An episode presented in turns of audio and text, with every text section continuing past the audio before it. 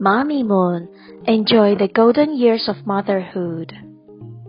Silly Milly and the Picture Day Sillies by Laurie Friedman. Milly likes to be silly. Milly likes to be silly with Jack. Jack is a baby. Jack is Milly's baby brother. Today is a picture day. Mom is taking Milly and Jack to have their picture taken. Milly smiles very silly. Milly says, Cheese! Jack claps, Jack laughs. Cheese! says Milly. Cheese, cheese, cheese!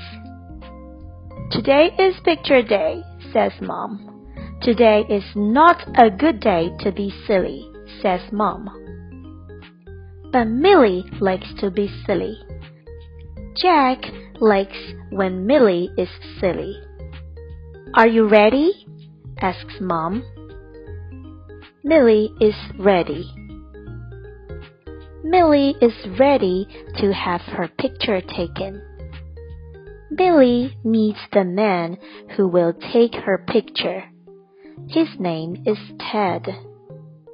Ted tells Milly to sit in a chair. Jack sits next to Milly.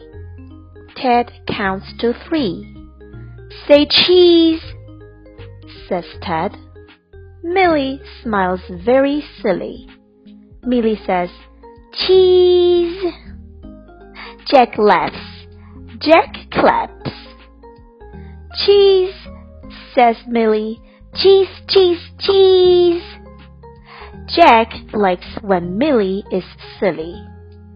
But Mom does not like it. Not today.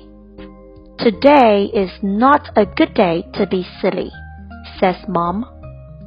Milly and Jack sit in the chair. Ted counts to three. Say cheese, says Ted. Milly does not even say cheese, but Jack claps. Jack laughs. Milly claps. Milly laughs too. Milly and Jack have the sillies. Milly is happy. Jack is happy. Mom is not happy. Ted is not happy. Mom tells Milly and Jack to sit in the chair. No more sillies, says Mom. Today is picture day, says Mom. Today is not a good day to be silly. Mom looks at Milly. Milly, says Mom, you are the big sister. It's up to you to show Jack what to do. Do you understand? asks Mom. Milly understands. Milly sits in the chair. Jack sits in the chair. No more sillies, Milly tells Jack.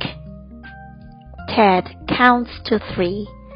Smile, says Ted. Milly smiles. Jack smiles. Ted takes the picture. Ted shows the picture to Mom. Mom smiles.